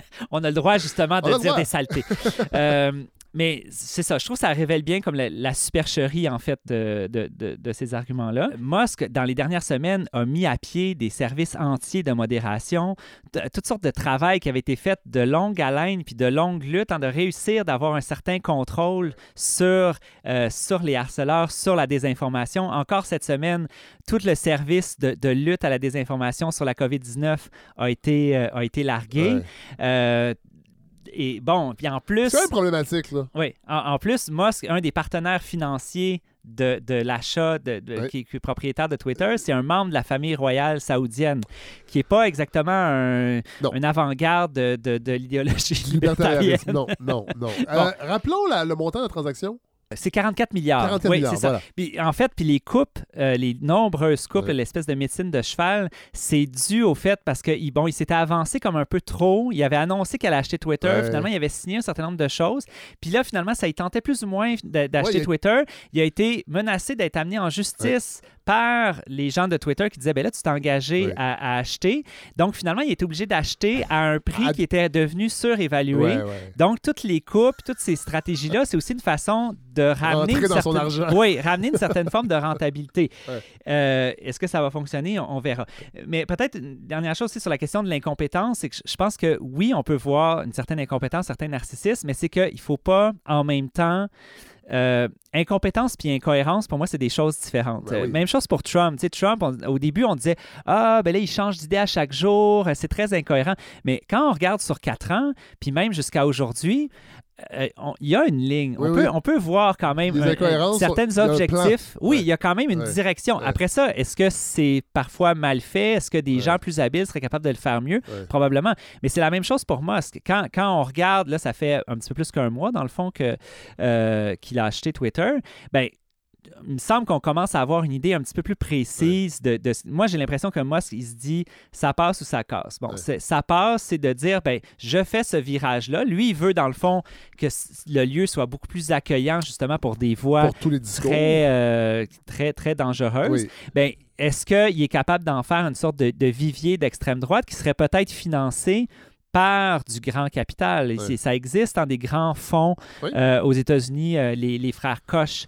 euh, Oui. Il y a, il y a c'est K-O-C-H. C'est frère Koch. Pense c'est ça. dit, ouais. Bon, un, un des deux décédés. Oui, qui ont fait ça. leur fortune dans le pétrole et qui ont financé énormément de think tanks de droite, dont Oui, l'Institut économique de Montréal a reçu Ils, de ils l'argent. avaient, euh, ils avaient aussi beaucoup moussé le Tea Party là, au début des années tout à 2010 fait. qui s'opposait à Obama. Tous les, tous les groupes de réflexion qui remettent en cause le réchauffement climatique aux États-Unis, Ouais. la plupart sont Ouais. financés par. euh, Ça, c'est un, un gros exemple, mais il y en a plusieurs autres, donc des, des ultra-riches Ouais. qui, sont, qui sont prêts à Home financer. Home Depot pourrait très Oui. bien, on l'a vu. Le- Ils ont- il y a eu un article de Fabien Ben oui. Deglise dans Le Devoir récemment là, sur, oui. euh, sur des, des candidats euh, vraiment là, de droite de droite là, qui, qui, contestent le résultat de l'élection de Oui. 2020. Là aussi, d'ailleurs, ça c'est un marqueur de l'extrême droite quand on ne reconnaît pas le résultat de l'élection alors qu'il n'y a absolument rien qui nous amènerait à le contester. Tout à fait. Euh, mais donc, il y a de l'argent qui peut. J'ai l'impression que Musk se dit peut-être que je suis capable d'insuffler un certain virage à Twitter. Ouais. Et parce qu'il y a des médias sociaux qui sont utilisés par l'extrême droite, mais ils restent plutôt en marge. Donc, il se dit peut-être si je suis capable d'a- d'aller chercher de l'argent et que le lieu reste relativement mainstream, qui va être encore utilisé par beaucoup de gens. Il y a des gens qui quittent, mais il y en a beaucoup qui vont rester. Ben que finalement, il va avoir réussi son pari de, de- d'en faire un, un- Puis oui, là, encore une fois, ça va être un média qui va peut-être être à perte, euh, qu'on, perd de l'argent, mais qu'il y a, des, il y a des objectifs politiques qui peuvent être remplis par ailleurs. Ouais. Mais là, finalement, on est arrivé, ben, est-ce que le site va, va carrément survivre? Euh, je- moi, je trouve que c'est des, très Philippe- bonnes questions. Philippe, c'est est-ce qu'il va être fréquentable? C'est ça, c'est ça. C'est que là, euh, moi, au début, je me disais, dans, dans les premières semaines, je me suis dit, ben, on va voir. Commençons par regarder quels changements concrets dans les politiques vont avoir lieu. Là, on en voit quand même plusieurs. Puis effectivement, ça devient de moins en moins fréquentable. En même temps, moi, j'ai lu un, un article intéressant de Sonny Singh qui est sur euh, opendemocracy.net et, euh, et qui, elle, dit, ben, dans le fond, les... Il y, a- il y a des gens qui sont déjà dans des communautés marginalisées, qui sont déjà marginalisées dans la vie et dans les, sur les médias sociaux, pour qui c'est pas si nouveau que ça ce qui se passe en ce moment. Puis que finalement, c'est peut-être des gens qui, a- qui avaient, qui étaient relativement confortables dans l'espace numérique qu'est Twitter, Ouais. qui vivaient pas trop de, de harcèlement et tout ça, et qui là disent, bon, et, et donc elle, elle pose la Ah, question ouais, et savoir est-ce que c'est, on appelle ça un digital white flight? Donc, le, le white flight, c'est un peu, ça, ça se voit dans des quartiers, c'est pas nécessairement numérique. Euh, donc, de dire, ben, ce quartier-là, euh, c'est devenu insécuritaire, Ouais. mais il y a toutes sortes d'enjeux de perception, de sentiment de sécurité, parce que là où il y a plus de personnes racisées, où il y a plus de personnes itinérantes, donc on va aller euh, dans banlieue, tout ça. Bon. Et le- l'expression digital white flight, c'est une chercheure, une autrice qui s'appelle Dana Boyd, qui avait remarqué ça, puis là on remonte dans le temps, de MySpace à Facebook. Ah. Quand Facebook a commencé à monter, avant Facebook, évidemment, c'était MySpace qui était très utilisé, et beaucoup de gens avaient quitté MySpace en disant Ah, c'est- rendu bizarre ici, ça, ça fait un peu ghetto, euh, tout ça, puis je vais aller sur Facebook parce que Facebook, c'est plus cool, c'est plus branché. ouais, ouais. euh, puis bon, plus branché, là, on n'est plus là avec Facebook aujourd'hui, non, là, non. c'est le, le Ouais. média social de nos grands-parents. Euh, mais donc, elle, elle avait remarqué qu'il y a un digital white flight. Et donc, il y a, Sonny Singh a dit, ben attention, peut-être que ce qu'on vit en ce moment, les gens qui quittent, il y a peut-être de ça. En même temps, Ah si l'espace n'est plus vivable, comme vous disiez, euh, puis, on veut pas non plus euh, encourager, comme contribuer par notre présence Ben non, ça. au maintien d'un discours politique Ouais. euh, aussi horrible. Donc, moi, je, je- bon, je suis encore un petit peu en réflexion, puis j'ai pas eu beaucoup de temps d'explorer Mastodon parce que Mastodon, c'est, à ce qu'on me dit, c'est, plus complexe. Oui, rappelons Mastodon, c'est un peu le. Ouais. C'est, une alternative, c'est un peu un, un- un équivalent, mais un équivalent euh, open source, équivalent Ouais. plus d'esprit euh, hacker, activiste, activiste avec un H, donc, Donc, les, les- les hackers Donc, militants. l'idée derrière Mastodon, c'était d'éviter que les algorithmes prennent trop de place. Ouais, ben c'est un, c'est un, un média social qui est décentralisé. Donc, ça veut dire que euh, des gens peuvent former leur propre serveur. Euh, L'idée, c'est de ramener une décentralisation parce qu'une des grandes critiques du milieu euh, hacker, libriste, activiste, euh, c'est que la centralisation des médias sociaux, c'est un des cœurs du problème. Ben parce oui. que, bon, le, le profit concentré là, puis la sélection de qu'est-ce qui va passer en premier, Ben oui. euh, c'est des choix politiques immenses qu'on donne à un, un groupe de gens extrêmement fait. restreint, puis une élite, dans ce cas-ci, une élite économique, Ben oui. une frange très, très, très Je privilégiée. dire que ces gens-là sont la pas à gauche. Là. Oui, c'est ça. Non, la mais- société mondiale. Bon, c'est peut-être libéral, mais libéral, pour moi, c'est pas nécessairement à gauche. d'être euh, dans, une, euh, dans un esprit de dialogue. Et bon, c'est pas la même chose que d'être progressiste ou d'être à gauche ou socialiste.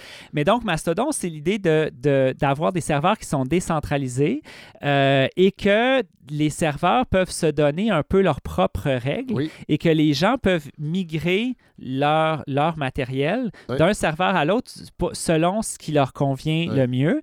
Euh, dans le fond, c'est de rapprocher un petit peu de, de l'esprit du courriel. Le, le courriel, c'est très décentralisé dans le sens où euh, moi, je peux avoir un courriel de mon collège, quelqu'un peut avoir une adresse. Gmail, quelqu'un une adresse Hotmail. Ouais. Euh, J'ai un ami qui, son adresse email, c'est c'est un ordi qui est dans son, dans son sous-sol. Ouais. C'est son serveur, Ouais. puis c'est son serveur de email. Mais il y a, euh, on appelle ça l'interopérabilité. Les, les serveurs sont capables de se parler. Ils ont des langages, un langage commun qui fait que les gens sont capables de communiquer Ouais. entre eux, même s'ils sont logés Sur des plateformes différentes. à des endroits À des- différents. ouais. Fait que Mastodon, c'est un, un peu ça.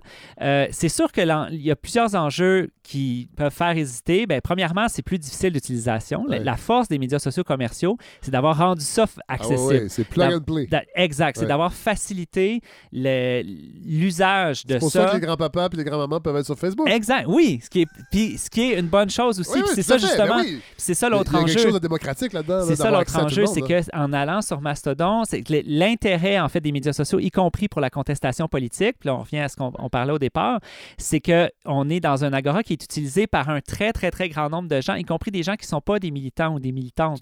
Donc c'est d'investir un espace public. Bon, ça reste un espace public-privé, il faut être clair là-dessus, mais d'investir cet espace-là pour faire émerger des discours contestataires, subversifs. Bon, alors, le risque, euh, quand on n'a pas. Moi, je pense que l'étape première, c'est d'abord des batailles législatives. Il faut, faut casser ces monopoles-là. Il faut les forcer, justement, à dialoguer avec les alternatives. Il ne faut pas que ça soit ce qu'on appelle des jardins fermés, des walled gardens, où on peut s'amuser en dedans, mais on ne peut pas sortir. Si on sort, on perd tout. Ou si on est expulsé, si on est suspendu, si notre compte est banni, c'est toute l'autorité de, ben ces l'autorité centralisée. Euh, donc, je pense qu'il faut. Tu sais, les algorithmes, là, c'est pas des entités autonomes. Non, non, c'est ça. C'est des, règles. Il y a des gens derrière ça. C'est des règles humaines derrière ça. La modération, on s'imagine souvent que la modération, c'est faite par une intelligence artificielle, mais il y en a une grande partie qui ne l'est pas. Donc, c'est ça. C'est que Mastodon, je pense, pour moi, c'est un peu l'avenir dans un sens où l'utopie qu'on devrait chercher à, aller voir, mais il y a un risque de, de retourner dans un lieu qui est plus d'entre-soi. En même temps, ce que j'ai vu en termes de statistiques, c'est que c'est du jamais vu, là, en fait. Le nombre de gens qui ont migré vers Mastodon. Donc, est-ce que, parce que c'est pas la première fois, en fait, qu'on dit Ah, ben là, il y en a un nouveau. il y avait WT Social, je sais pas si vous vous rappelez, il y a quelques années. Non, moi, je me rappelais de Hello, E-L-O. Euh... WT Social, qui était une alternative à Facebook. Oui, c'est ça. Il y, en a eu plusieurs. Ça n'a pas marché. Euh, moi, j'ai été, avant d'être sur Twitter, en fait, fin 2000, début 2010, il y avait Diaspora, euh, qui était plus pensé comme Facebook, mais justement euh, aussi par serveur autonome. Puis le problème, c'est ça, c'est qu'au début, on dit Ah, ben c'est le fun, c'est plus libre, je me sens plus à l'aise. Mais éventuellement, c'est que notre voisinage, nos collègues de travail, notre famille, il manque beaucoup de gens. Fait que là, on fait, hmm, ben là, finalement, je vais retourner sur Facebook ou je, vais retourner sur Twitter parce que c'est là que les choses se passent. Mais je, pense qu'il faut, il faut le, surveiller, il faut l'encourager, il faut en parler. Mais l'enjeu, c'est toujours la masse critique, puis c'est des batailles vraiment législatives qui sont, qui sont derrière ça. Puis peut-être, ça, ça permet peut-être de, de, conclure par rapport à ça. Je pense que le euh, on touche. Musk révèle bien le, cœur du problème, c'est-à-dire que ça, pour moi, ça n'a aucun sens que des espaces numériques comme ceux-là qui sont l'agora des temps modernes. C'est des, des, espaces publics privés. C'est des choses qui devraient être des communs, en fait, qui devraient appartenir un peu à, tout le monde puis à personne.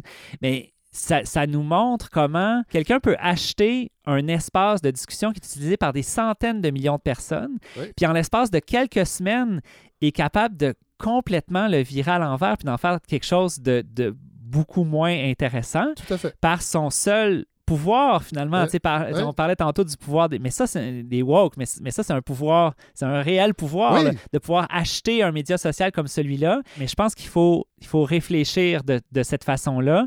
Non seulement ça ne devrait pas être la propriété de milliardaires, mais même des, des, il ne devrait même pas exister des milliardaires qui ont ce, qui ont ce pouvoir-là. Euh, Alexandria Ocasio-Cortez est revenue un peu euh, dans le contexte de la vente de Twitter, elle est revenue avec sa formule qui dit euh, Every billionaire is a policy failure. Chaque milliardaire est un échec de politique publique. ces gens-là ne devraient pas avoir un pouvoir aussi considérable que de, de s'acheter un média qui est devenu aussi central dans, dans la, la, démocratie mondiale, là, en, guillemets, pour, pour les mouvements à travers le monde. on parle beaucoup du monde occidental, mais même dans, dans plein d'autres sociétés, euh, les usages militants de Twitter ont, été là. Puis il faut faire des choses pour ne pas perdre ça. Non, si c'est pas Twitter, mais d'en avoir qui correspondent vraiment à, nos, à nos besoins et à nos intérêts. Ben, Philippe de Grosbois, merci. Encore une fois, réflexion ultra intéressante. Puis on va, on va suivre ça. Et là, vous, allez, vous allez être moins occupé, il paraît, euh, après Noël.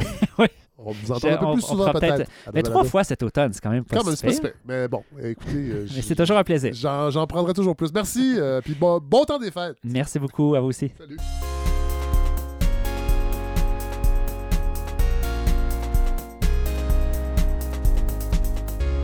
Alors voilà, c'est conclut ce dixième épisode de la balado. Merci à Godefroy Lorando et Philippe de Grosbois, nos deux chroniqueurs euh, cette semaine. Je vous invite à aller euh, remplir euh, le premier questionnaire pour cette grande consultation sur le futur de la balado sur le Je vous invite également à participer à la campagne de financement si vous ne l'avez pas fait encore pour qu'on fracasse l'objectif faites-vous cadeau avant le temps des fêtes. Vous allez avoir une belle paix d'esprit après avoir euh, donné. La semaine prochaine, c'est euh, le retour du segment Salut les critiques, en fait, euh, avec Thomas Carré-Lafleur et Hélène Faradji. On va aborder au moins trois films. Là, on n'a pas finalisé la liste. Je sais qu'il va y avoir le 23 décembre. Il va y avoir le nouveau Steven Spielberg. Il va en avoir d'autres également.